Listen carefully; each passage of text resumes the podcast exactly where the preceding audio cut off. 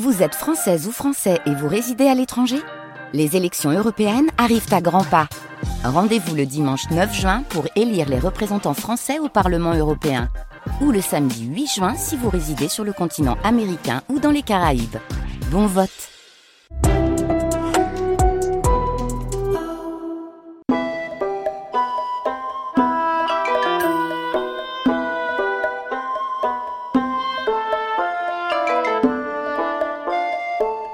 Table ronde autour de l'œuvre de Marguerite Yourcenar. Aujourd'hui, variation yourcenarienne, écriture, réécriture, essai. Une émission proposée par Clémence Boulouk.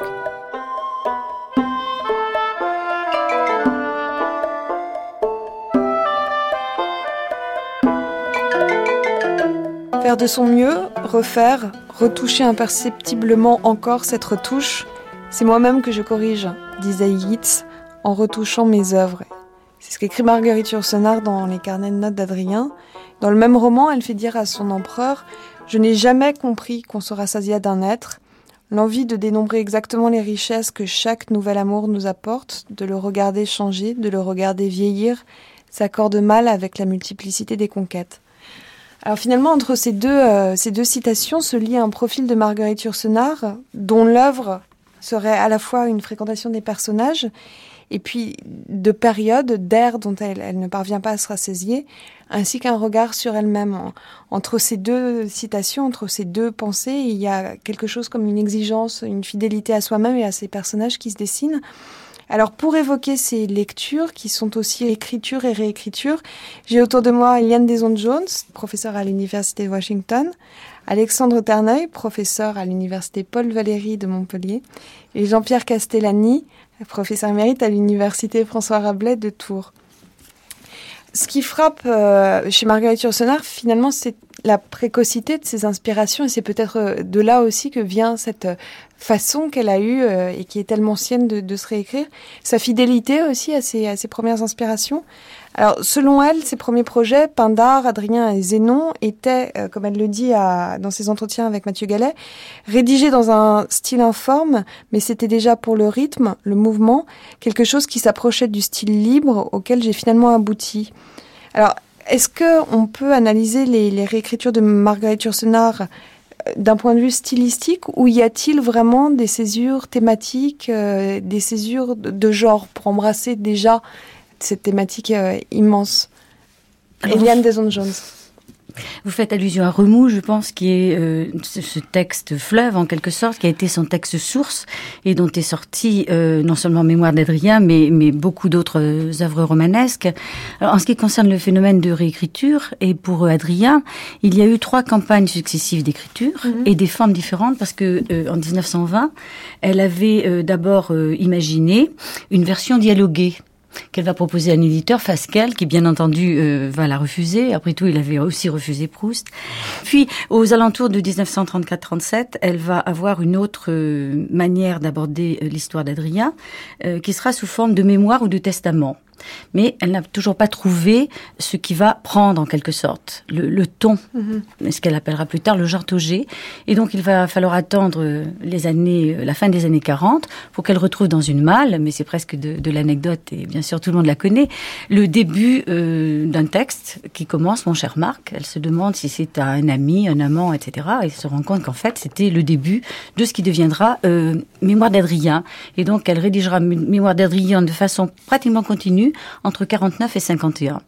Et il me semble que quand on rédige de façon continue, c'est tout à fait différent de quand on rédige de façon fragmentaire. -hmm. Et peut-être euh, là se trouve le secret de ce texte phénix qui est Adrien, puisqu'elle avait brûlé euh, systématiquement les étapes antérieures. Je ne sais pas si vous serez d'accord avec moi. Mais justement, du point de vue de la forme, il y a beaucoup de choses à remarquer. D'abord, elle a pratiquement rédigé toute son œuvre entre sa 20e et sa 30e année. Mmh. Tous les thèmes sont présents dans son œuvre. C'est-à-dire que jusqu'à mmh. Nathanaël, elle a déjà écrit une première mouture qui va être énormément modifiée euh, jusqu'à la fin de sa vie.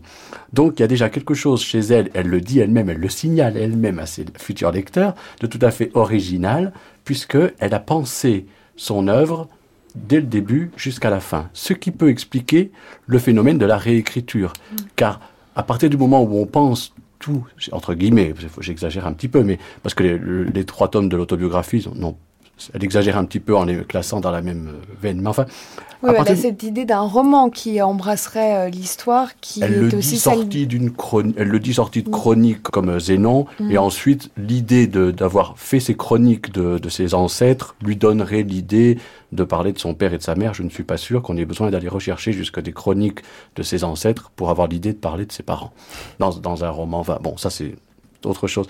Mais il y a aussi autre chose qui est intéressant sur la forme. C'est ce que vient de dire Madame Deson-Jones, c'est que elle s'est essayée finalement jusqu'à la Seconde Guerre mondiale à toutes les formes. On n'a pas assez insisté à ça, je trouve. Le côté fragmentaire, c'est quelque chose de très important. Le côté théâtral, bien sûr, il y a des pièces de théâtre, il y a des nouvelles, beaucoup de nouvelles, des courts romans ou des longues nouvelles, comme elle, elle, elle-même hésite entre le, dans le terme générique. Et ensuite, à partir de la Seconde Guerre mondiale et à partir des mémoires d'Adrien, alors là, elle se lance dans les grands romans de, de la continuité, des romans écrits d'un bloc jusqu'à la fin de sa vie, pour retrouver la forme courte d'ailleurs, bizarrement peut-être, à la fin de sa vie. Et là, il y a une recherche sur la forme qui est peut-être originale. C- Cette recherche sur la forme, euh, avant de vous donner euh, la parole, Jean-Pierre Castellani, est-ce qu'elle n'est pas liée aussi à une recherche d'elle-même comme écrivain, puisqu'elle est- c'est au moment où elle est dans une recherche aussi d'influence, elle en parle elle-même, Barès, puis Gide, qu'elle s'exerce à tout cela. Donc il y a aussi euh, dans toutes ces formes-là les, les, les prodromes de- d'un écrivain. Elle est sous influence. Elle est sous influence. Elle est sous influence parce qu'elle est, elle est élevée dans la culture, dans la Mm. littérature, dans les livres. Elle lit beaucoup. Grâce à son père, à la bibliothèque, à ses voyages, à la curiosité. Elle lit beaucoup. Et depuis le début, elle a la volonté de construire une œuvre. Mais je crois que la différence entre thématique et forme n'est pas son problème. Euh, ce qu'elle a conçu très vite et très jeune, hein, euh, ce sont ses personnages. hein. C'est Adrien, Zénon. Et après, elle se pose la question de ce qu'elle appelle, de ce que vous, vous citiez les carnets de notes de mémoire d'Adrien, le point de vue de l'œuvre. Mhm. Et elle a, dans un premier temps, été extrêmement classique, c'est-à-dire une culture française classique, et elle allait vers le récit court, le récit à la première personne, le bilan, l'introspection, le récit psychologique. Euh, et c'est après seulement qu'elle a, qu'elle a mûri tout ça et qu'elle a, elle a évolué euh, en cherchant ce qu'elle appelait le point de vue de l'œuvre, c'est-à-dire euh, le meilleur moyen de faire passer euh, euh, les sentiments de ces personnages, les aventures de ces personnages. C'est quand même une, le point de vue de l'œuvre, comme vous le signalez d'ailleurs dans un article dans votre livre Goodbye Rabelais, c'est c'est quand même une manière de s'interroger sur la forme. Oui, bien entendu. La structure. La structure. Pas la forme au sens de style, mais la structure, la composition de l'œuvre. Et c'est vrai qu'elle a toujours eu cette volonté de construire, de reconstruire, de déconstruire. pour ça qu'Adrien a eu tant de- d'avatars. Et, et d'accompagner ses œuvres d'avant-propos, de préfaces, où elle réfléchit elle-même, elle nous donne à réfléchir, en tout cas, elle nous impose même sa Ouais. réflexion et sa vision de l'œuvre. Elle nous dit comment elle a travaillé. euh, elle réfléchit sur son propre texte qu'elle a élaboré tout au long de ces années et repris. C'est un des écrivains, je crois, qui reprend le plus ces textes. Mais elle réfléchit aussi sur ses lectures, parce que je voudrais reprendre ce que vous avez dit un petit peu. Euh, dans, dans Source 2, qui est donc un, un carnet de notes, un classeur de notes, dont vous êtes l'éditeur. euh, euh, que j'ai eu la joie vraiment d'éditer, oui. mhm. Est-ce que vous pouvez brièvement rappeler le- l'histoire de Source 2 enfin, cette, Est-ce que je peux? Oui. Donc Marie de Yursener a donné la plupart et de sa correspondance et de ses documents de rédaction à la bibliothèque Automne à Harvard et elle a un mystérieux source 1 euh, qu'elle a mis euh, sous clé pour euh, un certain nombre d'années et que donc malheureusement nous ne pourrons pas consulter, mais elle a également, dans une lettre de novembre 79, expliqué qu'elle avait aussi un texte écrit euh, pour euh, une publication seulement posthume, il s'agit donc de Source 2, et qui pourrait avoir un certain intérêt, je cite, biographique et psychologique pour une période de ma vie mentionnée jusqu'ici presque uniquement dans certaines de mes préfaces. Préface de Feu et de Denis du Rêve, préface des pièces de théâtre. Et dans ce texte-là, le, le point que je voulais euh, souligner, c'est qu'elle va faire un recensement systématique de tous les livres qu'elle a lus. Livres lus entre la sixième et la douzième année, entre la douzième et la quinzième année, entre la quinzième et la dix-huitième année. Donc nous avons la liste sinon complète, du moins euh, la liste des titres dont elle se souvient d'un côté, et de notre côté, dans ce, dans ce classeur de notes, elle note également tous les livres qu'elle emprunte à la bibliothèque, avec la cote, avec la date, avec l'année. Donc nous avons une espèce de bibliothèque euh, virtuelle euh, de Marguerite Yourcenar consignée dans ces pages. Et c'est quelqu'un qui a lu toute sa vie. Elle lit et elle écrit. Elle ne sépare pas l'acte d'écriture et l'acte de lire. Pour elle, c'est le même acte, lire et écrire. Ce qui, explique aussi euh, très certainement ces réécritures. Jean-Pierre Castellani, vous, vous avez travaillé euh, sur euh, Remous, le premier, l'avant-texte de, de l'œuvre noire. Quel itinéraire d'écriture y voyez-vous? Remous, euh, Remous c'est un, c'est un texte que l'on ne connaît pas, enfin c'est un texte mhm. euh, mystérieux. Mhm. On sait seulement qu'entre 1920, 21 et 1926, elle a écrit plus de 500 pages d'un texte très ambitieux alors qu'elle était très jeune, euh, qui s'appelait Remous. il faut remarquer quand même toujours la cohérence et la, la logique euh, au-delà de cet apparent euh, mouvement. Euh, c'est en 37 qu'elle traduit Vague. De Virginia mhm. Woolf, mhm. et on a déjà les thèmes de la mer, des vagues, de l'eau, qu'on va retrouver dans, dans Remous, bien entendu, là, le titre, la métaphore le dit bien, puis après dans Comme l'eau qui coule, beaucoup plus tard. Pourtant, elle dit que l'influence de, des auteurs qu'elle traduit est à peu près nulle. Elle, elle a ce pas tout à fait exact. C'est pas tout à fait exact parce que elle a fait quelques traductions alimentaires, mais elle a fait beaucoup de traductions par, euh, par empathie, enfin par sympathie, par goût des écrivains. Virginia Woolf, Constantin Gavafi, euh, la plupart des écrivains qu'elle a traduits, elle les aimait. Hein. Euh, peut-être probablement Miller, le Daisy. Le, c'est que, c'est peut-être une des choses les plus importantes. Oui, oui. Et donc Remous, c'est un, c'est un texte, c'est un projet hein, d'une immense entreprise romanesque qu'elle va détruire et qui partait déjà de, euh, de la lecture des documents généalogiques, des documents d'archives de sa famille, et qu'elle va réinjecter ensuite, euh, bien qu'elle les eût détruits, euh, dans les différents textes, la mort conduit l'attelage d'abord en 35, puis l'œuvre noire en 68, puis Souvenir pieux, puis Comme l'eau qui coule, on va retrouver réinjecté et seulement l'étude interne de l'œuvre permet de le voir. Le lecteur moyen, le lecteur normal, si je puis dire, parce que nous, nous sommes des anormaux, ne le voit pas. Euh, elle va réinjecter tout au long de sa vie euh, la première ébauche de remous, et on va retrouver cette, euh, cette métaphore de l'eau, du fleuve, du torrent, de, de l'eau qui coule tout au long de son, œuvre. Je voudrais reprendre ce qu'a dit M. Terneuil, parce que je crois que plus important peut-être que le texte sur Virginia Woolf, il y a celui effectivement sur Henry James. Parce qu'en 38, un an après euh, les vagues, elle a traduit ce que savait Daisy. What, what, what, what, Et alors, elle va traduire ceci en 1938. Ce sera publié en 47 mm. et en 1980-82, elle va écrire un texte qui, qui nous intéresse parce que ça s'appelle Les charmes de l'innocence une relecture d'Henry James. Parce que non seulement elle lisait, comme vous l'avez dit, mais elle relisait. Et là, elle parle de l'activité de traduction comme une agilité mentale, un exercice d'agilité mentale. Et elle analyse euh, véritablement merveilleusement le texte de Henry James, qu'elle décrit comme Alice au pays de l'adultère, parce qu'elle avait un grand sens de l'humour. Et c'est dans ce, je crois que c'est dans ce texte-là, cet essai sur l'écriture euh, d'Henry James, qu'elle-même un petit peu se dévoile. Est-ce que vous êtes d'accord avec moi? Exactement. Elle se présente d'ailleurs beaucoup plus comme introductrice que comme traductrice. Mm. D'ailleurs, elle, accompagne la mm. plupart de ses traductions de, d'introduction, de, notes, de commentaires. La plupart de ses traductions s'appellent commentaires et euh, introduction euh, de poèmes. Mm. Donc elle n'est pas que traductrice, elle est aussi euh, introductrice de, de ses œuvres. Et donc forcément, elle introduit des œuvres avec lesquelles elle se sent en harmonie quand même. Alors peut-être qu'il faudrait que nous revenions euh, à, la, réécriture proprement dite, parce qu'on n'en a finalement pas dit grand-chose. Euh, dans l'œuvre de Marguerite Yourcenar, on trouve les deux premiers romans importants qu'elle va mettre euh, en début de, ses œuvres romanesques dans la Pléiade, Le coup de grâce et Alexis, qui, dit-elle, n'ont pas été retouchés. Ceux-là ont été, ont été donnés au public, si j'ose dire, dans leur forme définitive. Mhm. L'un parce que elle, elle, affirmait que cette écriture quasi janséniste, comme elle la définissait elle-même, avait été à peu près parfaite dès le début. L'autre, le coup de grâce, parce que probablement écrit beaucoup plus tard, peu avant la, la, déclaration de la Seconde Guerre mondiale, elle avait plus, elle rien à y changer non plus, à part quelques petites corrections. Mais au milieu de cela, il y a tout un réseau d'œuvres, nouvelles, euh, autres petits romans, euh, textes courts, fragmentaires, poèmes en prose, toute la série des formes différentes. Et là, elle a fait un travail quasi permanent de correction, de relecture, de réécriture.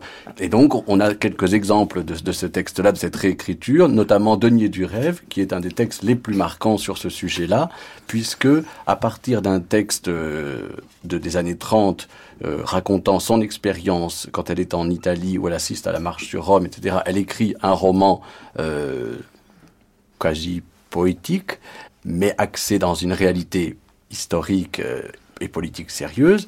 Elle le retransforme dans les années 50, je crois 57, euh, en le réécrivant, et là pour lui donner une dimension politique. Mm-hmm. Donc on voit bien là qu'il y a un travail de réécriture, c'est-à-dire un travail où il s'agit de transformer, non pas de corriger des, des textes, mais de transformer l'idée même de l'œuvre, ce qu'elle véhicule comme idéologie, ce qui n'est pas rien comme, euh, comme travail. Tout comme dans d'après Durer va devenir l'œuvre au noir, là c'est une réécriture alors poussée à, euh, à son maximum puisqu'il ne reste quasiment plus rien, je crois, dit-elle quelque part, de, de, la nouvelle originale.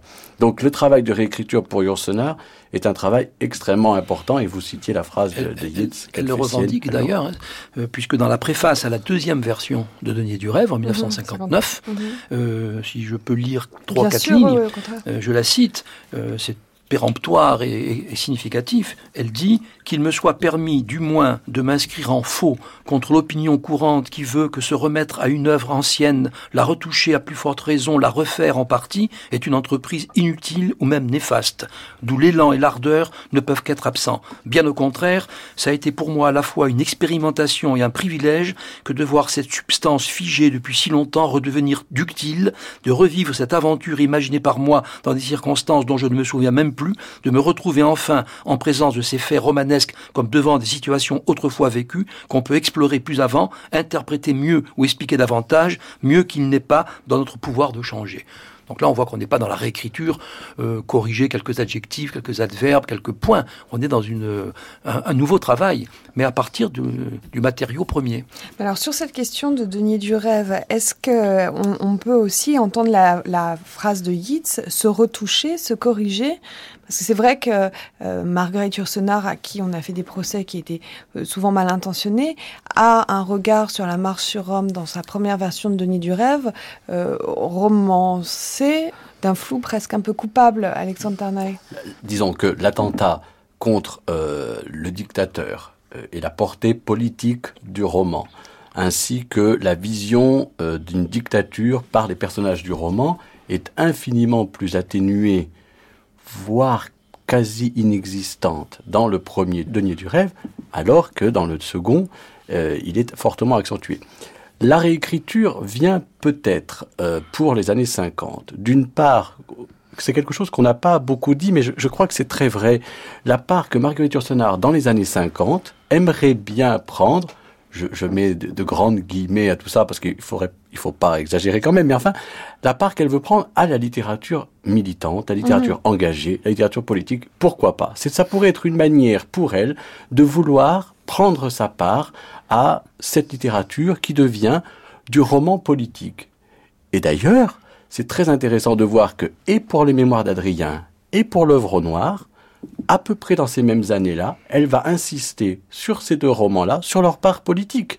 Au fond, dit-elle euh, à Bernard Pivot, l'Europe de Zénon n'est pas tellement différente de la nôtre, il y a bien une Europe coupée en deux, ce n'était pas les, communistes et les capitalistes, mais c'était les protestants et les catholiques, etc. etc.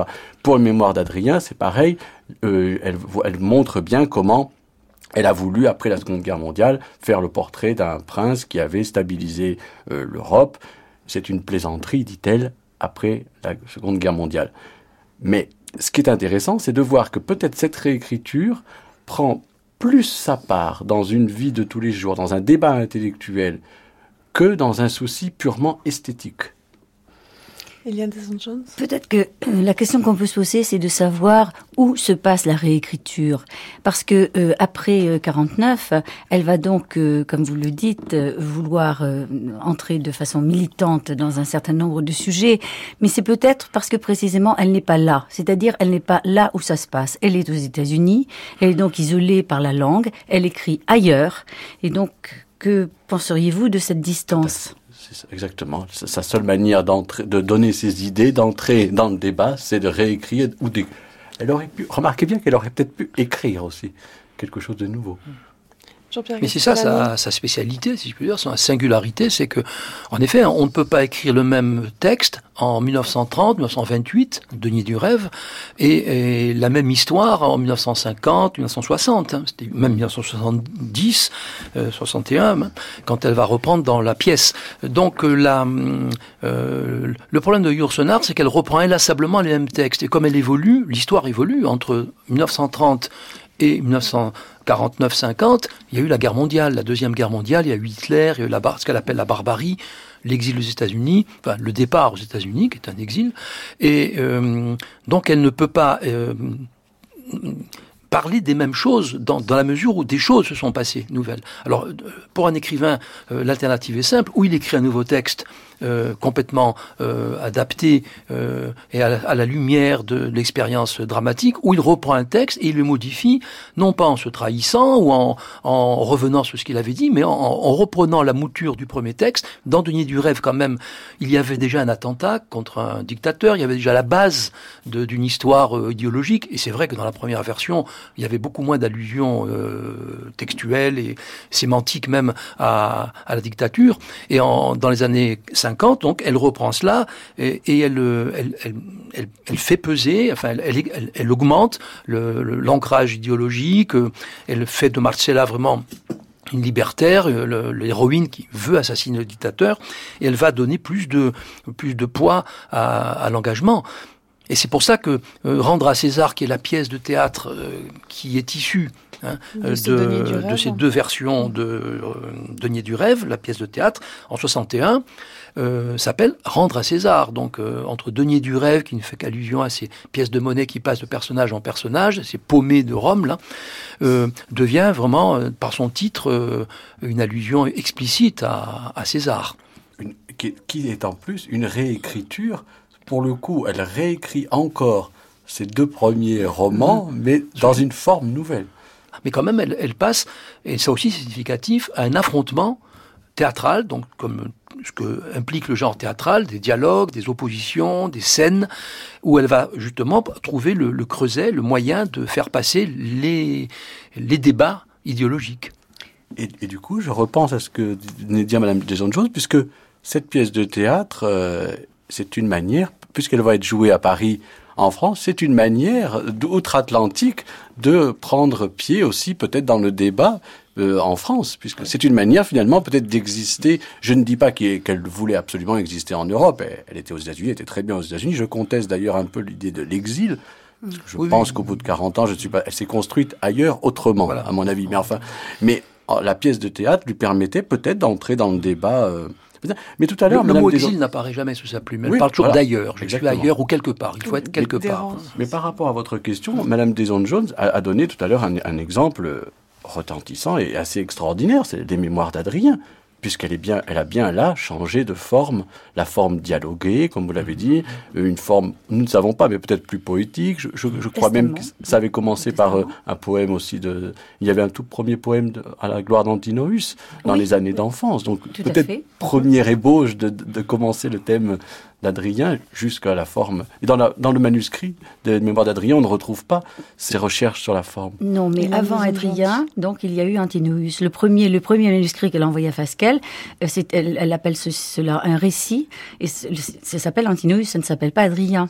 C'est la troisième personne, probablement. Enfin, nous, nous, ne savons pas, euh, quelle est la. C'est une version dialoguée, mais que nous n'avons pas, que nous avons perdu, que nous avons perdu.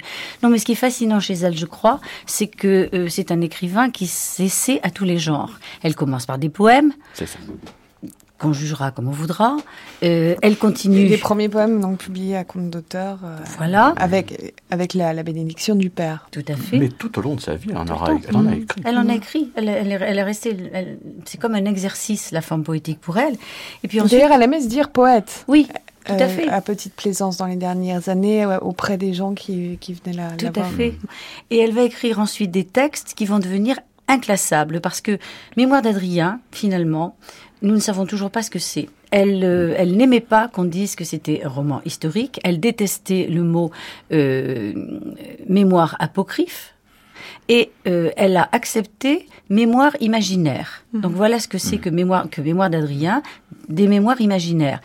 Euh, pour le labyrinthe du monde, c'est pareil. D'où la Mais enfin, difficulté qu'est-ce que pour la Pléiade, la difficulté Ah, pour la collection de la Pléiade de ranger ces textes dans un tome essai et mémoire, euh, roman, euh, où il y a des choses assez bizarres. Mais parce que c'est inclassable, précisément. Et je ne sais pas comment vous définissez le labyrinthe du monde. Est-ce que ce sont des chroniques familiales? Ce n'est certainement pas une autobiographie. Que, comment définir ce texte? Le troisième volume, peut-être un peu plus, quoi, Un petit peu l'éternité. plus à la fin, mais, mais, mais même au niveau du titre. On pourrait dire peut-être que ce sont euh, des volumes euh, transgenres, c'est-à dire Oui. que n'étant finalement, ne se revendiquant d'aucun genre, peut-être qu'ils répondent à certaines qualités, après tout à elle de choisir lesquelles elle veut bien ret- retenir, de tous les autres genres. C'est un peu son côté moderne, parce qu'au début de sa carrière, elle est quand même très classique. Oui. Elle est dans la, dans, vraiment dans la culture de Gide, de, de Barès. enfin. Et peu à peu, elle va se dégager de cela en, en, essayant de, de casser les genres, ce qui est, je crois, une des Par caractéristiques exemple, de le- il, y a, il y a quelque chose d'intéressant à remarquer, ne serait-ce que dans l'œuvre au noir. Elle a choisi de raconter certains chapitres de manière complètement différente, en changeant de genre à chaque fois du chapitre précédent, jusqu'à faire le tour de force qu'elle signalait elle-même, que le procès de Zénon, qui est une pure, un pur dialogue tout simplement, il aurait fallu que ce soit, ça aurait dû être un dialogue, il n'y a pas un seul dialogue. Au contraire, certaines, certaines euh, chapitres où on raconte une histoire passée entre deux personnages, elle la dialogue. D'autres fois, le- la rumeur publique, le chapitre de la rumeur publique, elle le raconte à la troisième personne avec le fameux on qui lui permet de faire tout le chapitre comme ça. Ce sont presque des morceaux de bravoure de genre à l'intérieur d'un roman. Je ne sais pas, je, ne- je ne saurais pas dire si d'autres romanciers ont fait la même chose, mais il me semble là qu'il y a presque un exercice de style serait un petit peu exagéré par rapport à Raymond Queneau, mais enfin quelque chose qui se. Je ne vais pas écrire un roman simple, peut-être c'est elle dit, mais je vais essayer différents genres. Si tant est, toujours très important, je pense, que l'acte ne doit pas être gratuit et doit servir le, roman. Il, y a une, utilité de chaque genre de ces chapitres-là. Ce n'est pas, je ne pense pas que ce soit quelque chose de gratuit. Je pense que ça sert le roman de toute façon. Elle ne réécrit pas, ou elle ne s'essaye pas à des styles, ou elle ne change pas de forme si la forme ne l'aidera pas à trouver un public ou à raconter son histoire de toute façon. Me semble-t-il. Oui, la, la forme est au service de l'idée. Euh, je crois qu'elle n'a jamais joué avec les formes pour jouer avec les formes. hein. Pour ça que peut-être qu'elle n'est pas une grande poétesse. hein. Euh, mais, euh, à mon avis, hein, euh, mais un avis qui est partagé quand même par pas mal de gens, il faut être objectif.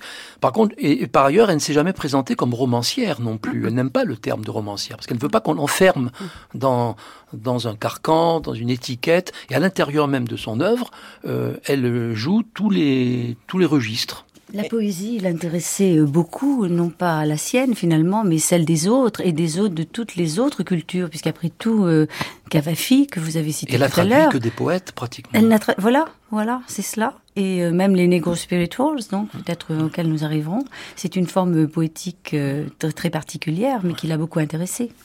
Alors, on a évoqué euh, la réécriture des, des romans.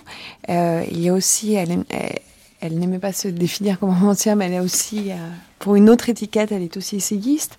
Euh, vous avez euh, travaillé sur, euh, sur Piranèse, sur le cerveau noir de Piranèse, euh, Alexandre Ternay.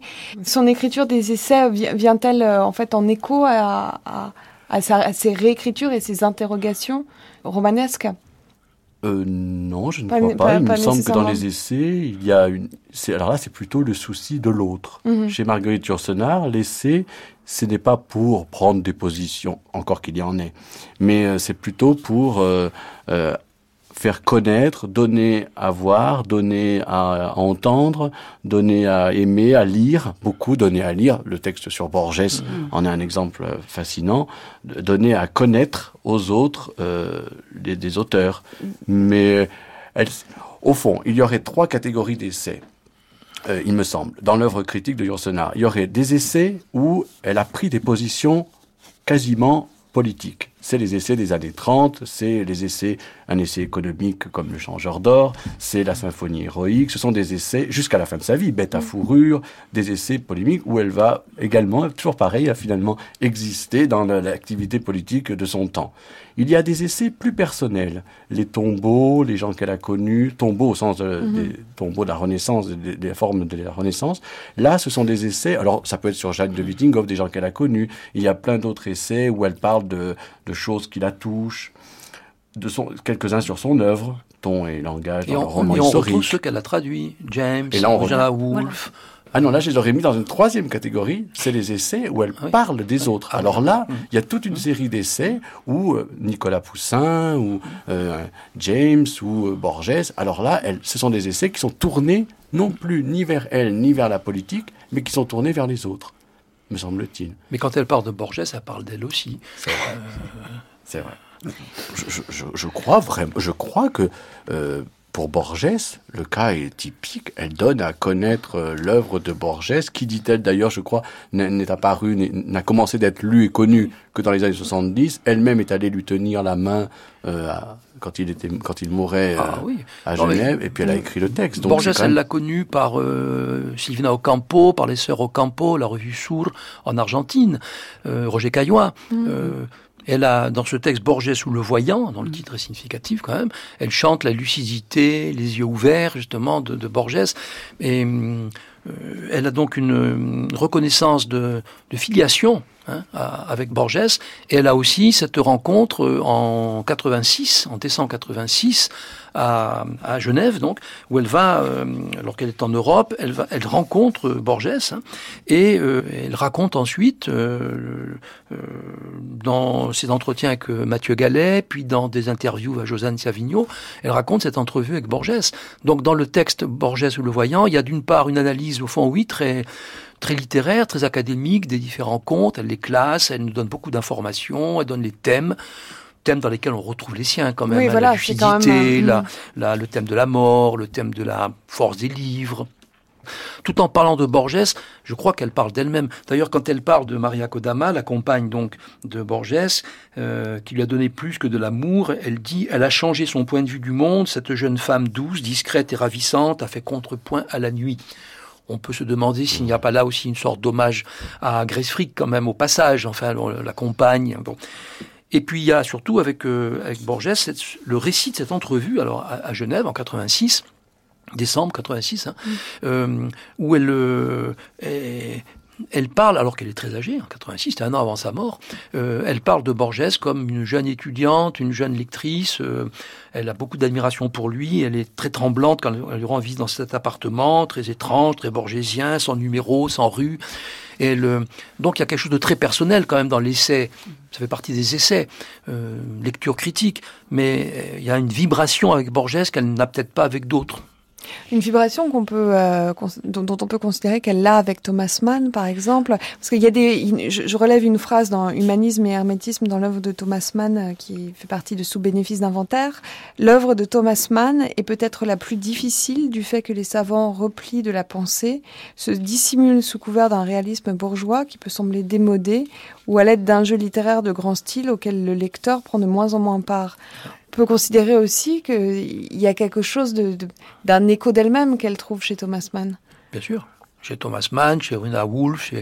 chez, tous les gens qu'elle cite, dont elle parle, qu'elle traduit, dont qu'elle cite, souvent, je pense qu'il y a, il y a une osmose, il y a une reconnaissance au double sens du terme, une reconnaissance euh, de ces écrivains, ce qui, ce qui met un petit peu, euh, qui nuance un petit peu le prétendu orgueil, isolement euh, euh de Yourcenar mais jusqu'à la fin reconnaît quand même des maîtres.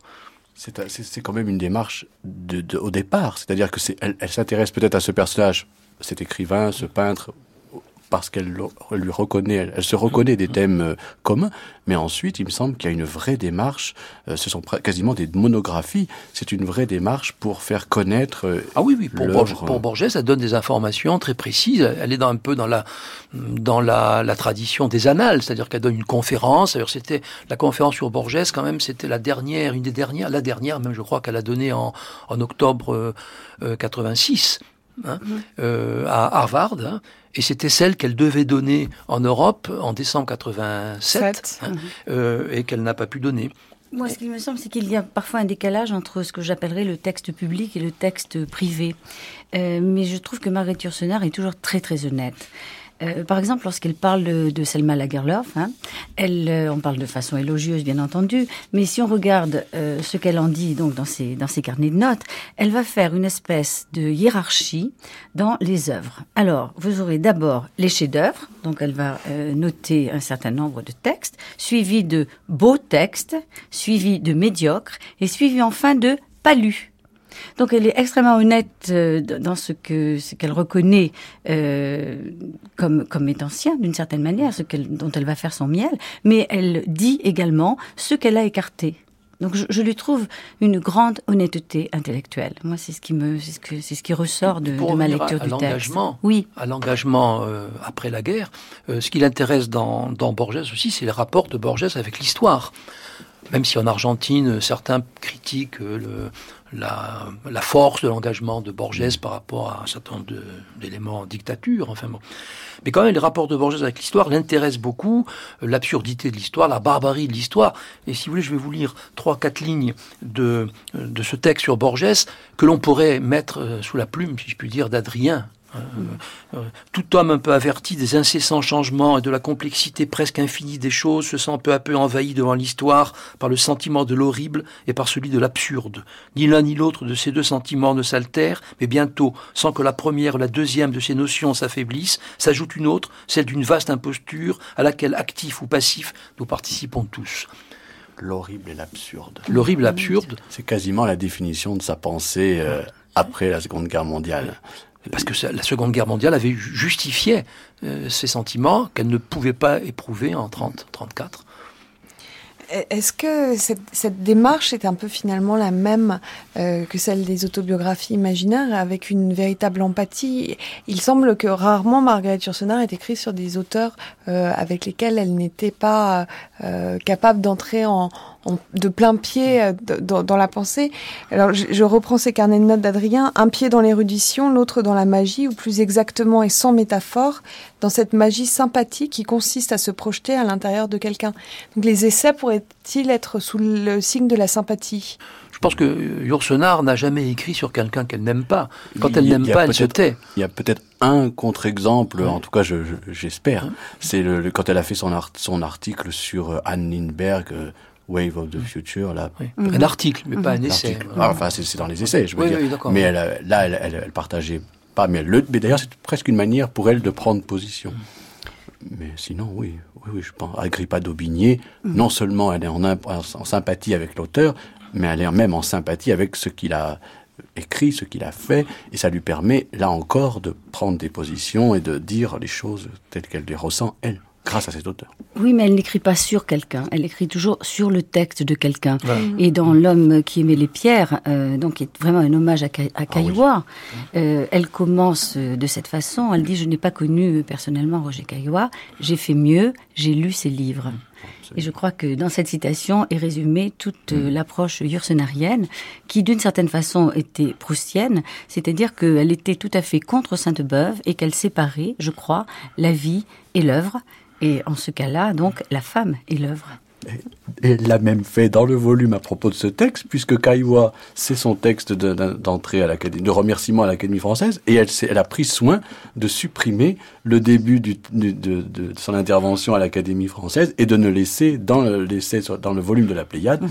que ce qui concernait Roger Caillois, et elle s'est effacée, et au début et à la fin de, de ce texte, où elle, est, où elle devrait être, puisque c'est son texte l'Académie. Et elle avait le même, euh, la même réaction par rapport à ses propres textes, parce que, pour donner une petite anecdote, quand nous l'avions invitée en 1985 à Tours au, colloque, elle nous avait répondu qu'elle n'avait pas le temps, qu'elle écrivait beaucoup, et elle avait ajouté, de toute façon, la réponse à vos savantes interrogations se trouve dans mon œuvre.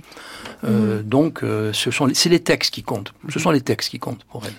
Petite dose, petite dose de d'ironie. De mépris, de oh, ben, oui, de, de, dire fichez-moi la paix aussi quand même. Oui, oui, parce qu'elle préférait interpréter elle-même les œuvres, ses œuvres.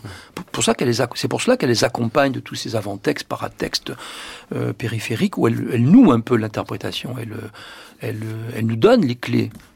On a réussi à parler après, mais non sans difficulté. Mm, mais en même temps, c'est aussi une façon de mettre à distance le texte. Euh, c'est en, effet, c'est postface. Quelle est la stratégie Y a-t-il une stratégie entre la préface, la postface, ah les carnets Comment, euh, est-ce que, comment pourrait-on euh, décrire l'appareil qui entoure le texte Les carnets de mémoire d'Adrien, qui est un texte qui n'est pas assez lu, qui, qui n'a pas été publié en même temps que le mm. carnet, que le mémoire d'Adrien, qui est sorti deux ans après, 53, qui maintenant apparaît toujours à la fin, en dernière partie la plupart des lecteurs ne lisent pas, pensent que c'est quelque chose d'inutile, c'est accompagné en plus d'un appendice hein. historique. Il a une existence autonome, ce texte. totalement autonome, et pourtant tout à fait, tout à fait complémentaire. il faut le lire en même temps, parce que là, c'est vraiment de, euh, de la métalittérature, parce qu'elle parle de la création de son propre texte, et, et nous donne des clés de ce texte. Elle veut contrôler la Genèse, c'est-à-dire qu'elle veut que nous sachions comment elle a écrit, dans quelles circonstances elle a écrit, et euh, elle insiste également sur ses nombreux texticides. Alors je, sais que ce n'est pas un, beau mot, mais c'est vrai qu'elle a quand même détruit un certain nombre de textes et qu'elle revient dans Carnet de notes de mémoire d'Adrien sur le fait qu'elle les a brûlés. Et cette immolation par le feu, ça va être une, une constante de son œuvre. On, on, la retrouve dans plusieurs euh, textes et à des niveaux tout à fait euh, différents, n'est-ce pas Est-ce que le statut des carnets de notes est le même que le statut des préfaces, postfaces, de euh, du coup de grâce, de je trouve que c'est complètement différent. Le, carnet de notes du journal intime, du carnet de voyage, du Mais les préfaces et postfaces, là, elles ont un rôle beaucoup plus dur que dans le carnet, le carnet de notes. Le carnet de notes, c'est vrai qu'elle prend quelques positions d'interprétation, de lecteur, mais rien à voir, je trouve, avec les préfaces, ou la postface plutôt de, du coup de grâce, ou, la préface du coup de grâce, je ne sais plus, euh, qui, qui, où là, elle, donne carrément sa lecture et elle dit exactement comment il faut lire euh, l'œuvre. La différence, le, rapport d'autorité. Ah oui, il y a une autorité dans les préfaces, alors que dans les carnets, il y a surtout des doutes. Euh. donc là, il n'y a pas du tout d'autorité dans les, les, carnets, mais c'est un texte plus près du journal intime, peut-être plus près du, du carnet intime d'écrivain mais la fonction de la préface et de, la postface chez Marguerite Yourcenar, qui, on l'a vu, occupe parfois euh, un tiers du volume final, ce qui est quand mmh. même quelque chose d'important. Euh, il me semble que ça, elle a un statut euh, quasiment unique dans, dans la littérature du XXe siècle, un statut de euh, je vais vous dire comment il faut lire mon œuvre, quelles interprétations il faudra en tirer, ce qu'on n'est évidemment pas obligé de faire.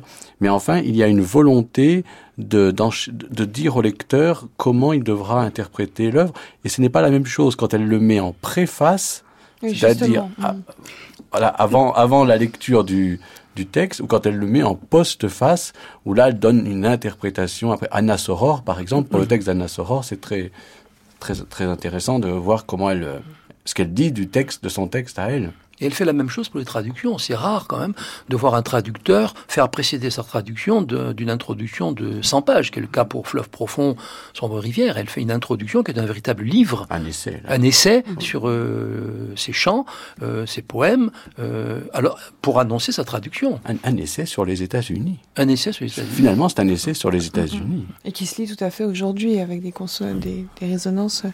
Eliane Deson-Jones.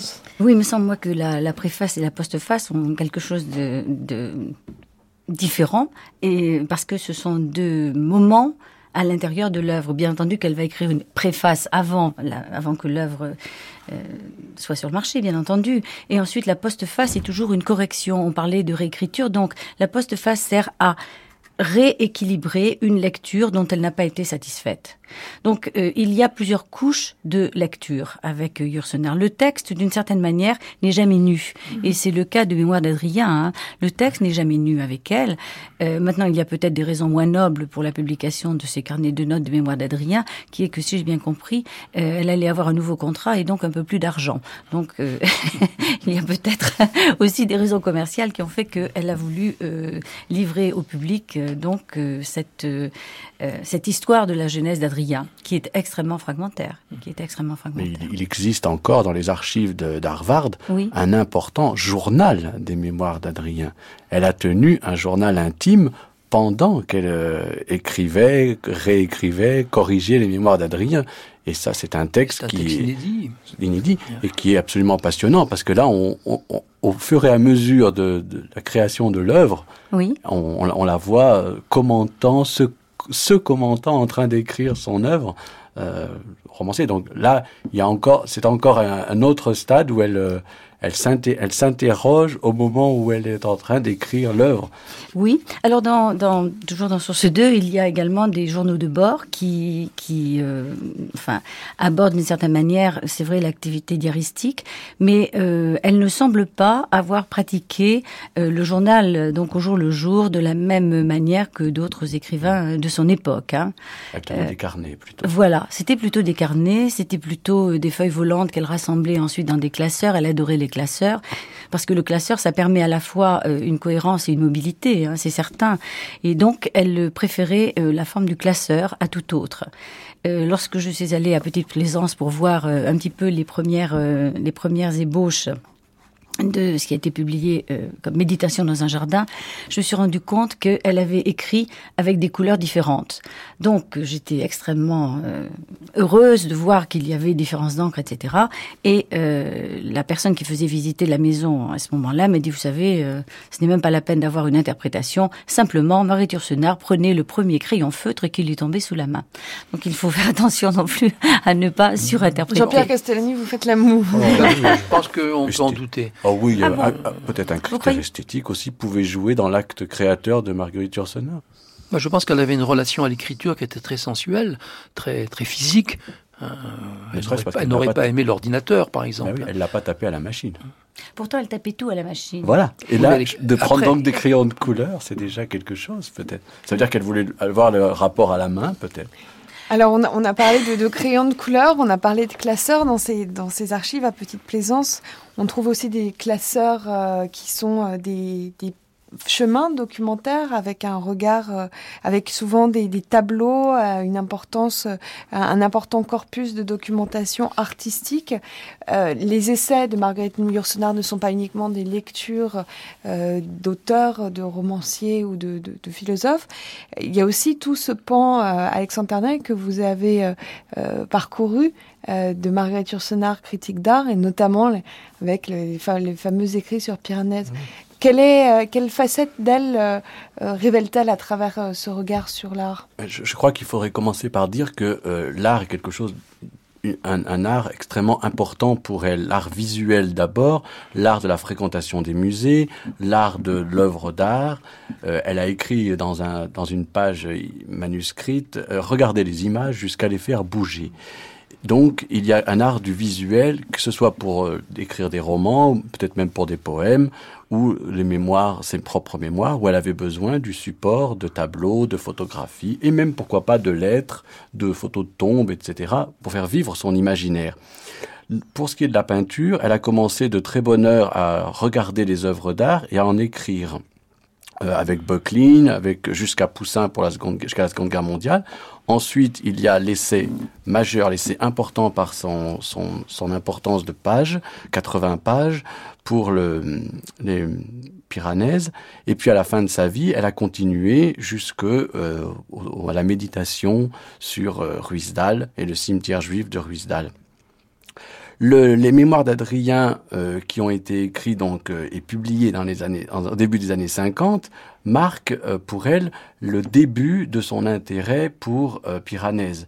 Elle a collectionné les gravures de Piranèse dès sa première jeunesse quand elle a commencé de visiter la villa Adriana et il y a une interaction qui s'est faite entre Antinoüs, comme on l'a vu tout à l'heure, euh, le personnage d'Adrien et Piranèse. Mmh. Piranèse ayant réalisé une série de 16 gravures euh, sur la Villa Adriana. Et euh, en 1958, elle a, euh, un éditeur lui a passé commande d'une euh, préface pour la publication des prisons imaginaires de Piranèse. Elle s'est dit, comme il n'y en avait euh, que 16, croyait-elle, que ce serait facile. Et quand elle a commencé de s'intéresser au projet, elle s'est rendue compte que c'était extrêmement compliqué. Et là, on va retrouver tous les thèmes qu'on a abordés jusqu'à maintenant parce que c'est un artiste qui a fait deux séries de prisons imaginaires. Il les a retouchées. Il en a fait une première à 24 ans, on rejoint Marguerite Yourcenar là, et ensuite, il a retouché des années plus tard ces prisons en les accentuant, en les aggravant, en les rendant beaucoup plus tragiques. Et on retrouve, euh, je trouve, l'horrible et l'absurde euh, qu'on a vu dans le texte de Borges à la fin de sa vie. Alors, ces prisons imaginaires, qui à l'origine donc ne devaient être que cette euh, préface, sont devenues une véritable monographie en trois parties, la vie de l'artiste, l'étude des prisons et la fortune euh, de, de, Piranèse, ce qui lui permet d'embrasser toute la vie et toute la carrière de, de Piranèse et de, de retrouver ses thèmes favoris, l'absurdité du monde, un pessimisme qui est déjà extrêmement fort, une réécriture et un renouvellement perpétuel de son œuvre et des thèmes de son œuvre. Et puis aussi euh, ces rencontres qui sont quasiment de l'ordre euh, du hasard, mais euh, qu'en est-il vraiment du hasard? Parce qu'elle raconte qu'en 1941, elle avait découvert presque par hasard chez un marchand de couleurs à New York quatre gravures de Piranèse. Donc il y a aussi, pour Marguerite Yourcenar qui savait être attentive aux signes, peut-être quelque chose de l'ordre de, de l'inscription. Ah, mais qu'elle les ait achetés et mises en bonne place dans sa maison à Petite Plaisance n'est certainement pas un hasard. Je pense que c'était le, fait que ça l'intéressait déjà de, de, longue date, comme je l'ai dit, et il y avait un goût de s'entourer euh, de ses œuvres d'art, qui n'étaient pas les seules euh, dans sa maison, mais c'était euh, un, un, intérêt majeur pour, pour cet artiste-là. Dans un, dans un, de ses textes, elle parle des carambolages du hasard. Mhm. Mhm. Donc elle y croyait quand même au, au choc. Est-ce que euh, son regard sur les arts peut se lire aussi comme euh, un regard sur une valeur documentaire euh, Parce que l'importance des portraits de Rubens dans, son œuvre autobiographique, notamment l'importance aussi de Bruges, des, visions de Bruges, font que regarder les images jusqu'à les faire bouger, mais jusqu'à y faire bouger les personnages aussi. Jean-Pierre Castellani. Elle a toujours euh, un souci d'érudition, je crois. Hein. Elle n'a jamais séparé la, la, réflexion esthétique, la création euh, littéraire de l'érudition. Que ce soit pour Adrien, que ce soit pour euh, Zénon, pour les peintres. Elle accompagne toujours euh, ces, ces, réflexions euh, de l'érudition la, la, plus pointilleuse et, et qu'elle voudrait être la plus complète. Et elle aime aussi faire des équivalences et des correspondances. Par exemple, elle a un texte qui s'appelle Littérature française pour aider l'imagination. Et elle fait un petit signe égal entre, par exemple, Corneille Signorelli, euh, Racine entre Raphaël et Giorgione, euh, Hugo, il y a du Delacroix et du Courbet. Mmh. Donc elle aime bien euh, faire une correspondance entre les arts euh, et dans sa correspondance, on voit très bien à plusieurs reprises comment elle demande qu'on lui envoie euh, des, des, reproductions de statues, de peintures, etc., etc., pour effectivement aider son imagination. Et pour que la courbe soit complète entre de l'érudition à l'imagination, on pourrait dire que ce qui est très frappant, c'est qu'elle soit par exemple allée rechercher le père de Zénon au Louvre, par exemple. Mmh. est, je, je, ne sais pas si elle a besoin de mais qu'elle elle, elle regarde le portrait de l'homme au gant du Titien mhm. euh, du Louvre pour avoir une image de son personnage au moment où elle va le créer, c'est quelque chose que je trouve extrêmement fort. Elle n'a pas besoin de, j'imagine, on n'a pas besoin d'une image pour créer un personnage qui de toute façon n'existe pas, mais le support artistique lui permet de donner source à son imaginaire, de faire partir son imaginaire, non pas de, de décrire l'œuvre d'art, ça c'est très rare. Contrairement à ce qu'on pourrait imaginer, c'est mmh. extrêmement rare. Mais de, de, de faire, d'être une source à son imaginaire et à partir de, de tableaux, de pouvoir créer. Est-ce que cette recréation passe aussi par des proximités qu'elle aurait eues, c'est-à-dire qu'elle fait part de ses sympathies, elle a pour désir d'être passeuse, euh, c'est notamment le cas euh, avec des littératures qui sont peut-être plus éloignées encore, avec, avec cet Orient euh, qu'elle a à cœur de, de, donner. quelles sont les proximités? Vous avez travaillé sur Marguerite Yourcenar et Cocteau. Est-ce qu'il y a, Alexandre Ternay, est-ce qu'il y a des, voilà, des, des échos qu'elle aurait tu oh, par rapport à Jean Cocteau, c'est évident que le côté euh, poète euh, de, de, Jean Cocteau l'intéressait beaucoup, l'a touché énormément, euh, les enfants terribles aussi. Il y avait là euh, quelque chose. Pour autant, il n'a pas écrit sur Jean mm -hmm. Cocteau, mais il, il, y avait chez Jean Cocteau des thèmes qui l'ont infiniment touché, tout particulièrement d'ailleurs le, Cocteau des années 30. Elle s'est un peu éloignée après de ses, de ses productions, n'ayant jamais parlé par exemple de ses pièces de théâtre d'après la guerre ou n'ayant jamais parlé de ses films mhm. notamment. Mais pour le poète, elle disait euh, Jean Cocteau est un très grand poète. Donc euh, là-dessus, il n'y avait aucun doute qu'elle avait une proximité thématique, mais peut-être tout simplement, je crois, poétique elle, parle dans, dans, dans, une lettre euh, euh, d'un de ses euh, familiaux qui a une grange dans laquelle il y a un cheval qui vit et elle dit c'est on se croirait tout à fait entrer dans la maison d'Orphée de Jean Cocteau donc la pièce de théâtre. Donc il y a vraiment une intimité avec l'œuvre mais je ne crois pas qu'il y ait là une, une il, faut, il faille chercher plus que, plus que ça sur le, son œuvre à elle. C'était vraiment le plaisir de lire la poésie de Jean Cocteau, je crois, comme celle de Mishima, ou là, elle a écrit sur Mishima, mais je crois qu'elle avait plus envie de, connaître et d'aimer ces auteurs-là. Eliane, Eliane de Jones, vous qui avez travaillé, vous avez édité euh, sa correspondance, est-ce qu'il y a des, des, des, des, tropismes de Marguerite Yourcenar qui affleurent dans la correspondance et qui auraient été peu traités dans ses essais? C'est vrai que j'ai participé à l'édition de la correspondance, mais j'ai surtout donc euh, édité ce texte source 2 mhm. auquel je reviens parce que je crois qu'il y a là quelques quelques clés euh, intéressantes. En attendant source 1. Oh, en attendant avec grande impatience source 1 dans 50 ans. Euh, moi ce qui me ce qui me frappe chez elle, c'est son ouverture à toutes sortes d'autres littératures comme comme vous l'avez dit et en particulier, elle a été fascinée à un moment par le tantrisme. Mhm. Donc c'est dans Le Monde de, en 1972 qu'elle a publié un article qui s'appelle Approche du tantrisme, dans lequel elle explique que c'est une méthode de euh, gymnastique spirituelle. Et euh, elle montre comment euh, Julius Evola, qui a publié donc le, yoga de la, de la puissance, qu'elle avait rencontré par hasard en 52, je parle du livre, je ne parle pas de l'homme, n'est-ce pas euh, Comment ce livre-là euh, va euh, l'aider à se rapprocher finalement de la pensée chrétienne, c'est-à-dire comment son étude du tantrisme la rapproche et ne l'éloigne pas de la pensée chrétienne, parce qu'elle est quand même à la recherche, je crois, des syncrétismes. Et je, mm. je, je les mets au pluriel, hein, bien sûr. Et ce texte se finit de façon tout à fait merveilleuse quand elle évoque le fait que l'auteur, c'est-à-dire Evola, ignore l'arme secrète des lamas, c'est-à-dire le poignard à tuer le moi. Et je crois que Marie Tursenar a trouvé plusieurs poignards pour tuer le moi, et que la raison pour laquelle elle nous intéresse encore, c'est qu'elle nous parle d'un grand nous plutôt que d'un petit moi. Avec une revalorisation aussi de la sensualité qui ne lui était pas euh, non plus euh, étrangère, dans un, retour au à, une chrétienté qui serait euh, charnelle en fait. Oui, alors elle, les déclarations sur euh, sur euh, son éducation religieuse, évidemment, euh, elle, était d'un milieu chrétien, mais pour elle, il me semble qu'il faut toujours comparer et pour pouvoir tolérer. Moi, mhm. c'est la, la leçon que je retire de ces textes. Dans ses approches du tantrisme, elle, elle, écrit Songeons pourtant que la poésie, elle aussi, est faite ou le fut au temps où elle se souvenait davantage de ses origines magiques, de répétitions quasi incantatoires de sons et de rythmes. Mhm. il y a encore une fois quelque chose de la répétition, comme si la réécriture pouvait être euh, une incantation. Comme si la réécriture pouvait être une incantation. donc. Alexandre Terneuil, euh, Eliane Deson-Jones, Jean-Pierre Castellani, merci beaucoup d'avoir été avec nous pour cette table ronde sur les lectures, les écritures et les réécritures de Marguerite Yourcenar. Merci. Merci.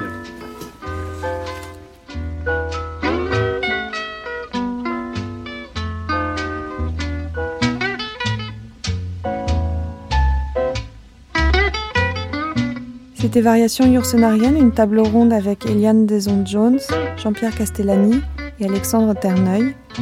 Une émission proposée par Clémence Boulouk. Prise de son Marie-Thérèse Ferrand. Mixage Catherine Derreté. Réalisé par Marie-Ange